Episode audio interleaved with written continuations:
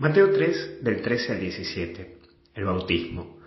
Y vamos a ver en primer lugar las fiestas. Hace unos días celebrábamos Navidad y hoy cierra el tiempo de Navidad con otra fiesta, el bautismo del Señor.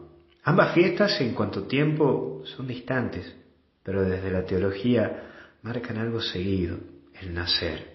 Iniciamos la Navidad con el nacimiento de Cristo y hoy cerramos este tiempo de Navidad con el nacimiento a la vida eterna a la vida sobrenatural. Navidad es que nace lo divino en esta tierra y bautismo que nace un terrestre a las cosas divinas. Pero también vemos esto de sumergir. El que vos seas bautizado implica algo más que pertenecer a la Iglesia Católica, es algo más que pertenecer a una asociación o una sociedad o una ONG.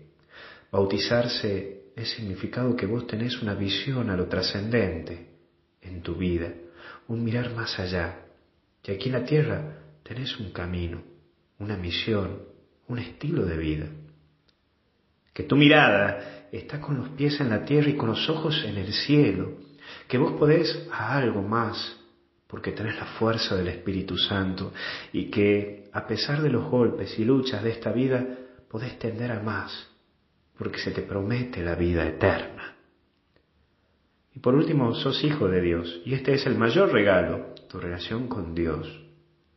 Valora tu bautismo, recuerda que este sacramento marcó un sello en tu alma, que hay un ángel custodio que te cuida y un santo patrono que bajo tu nombre te acompaña y te protege, y es tu ejemplo para llegar a Dios.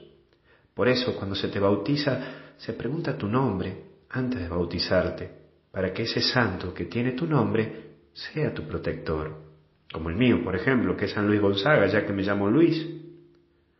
Vos ya tenés tu santo patrono, lo buscás, le recurrís, le rezás, ¿conoces la vida de ese santo? Cuida tu vida sobrenatural para no quedarte solo con, con lo natural de esta vida. Que Dios te bendiga, te acompañe y te proteja en el nombre del Padre, del Hijo y del Espíritu Santo. Y hasta el cielo no paramos. Que Dios te bendiga.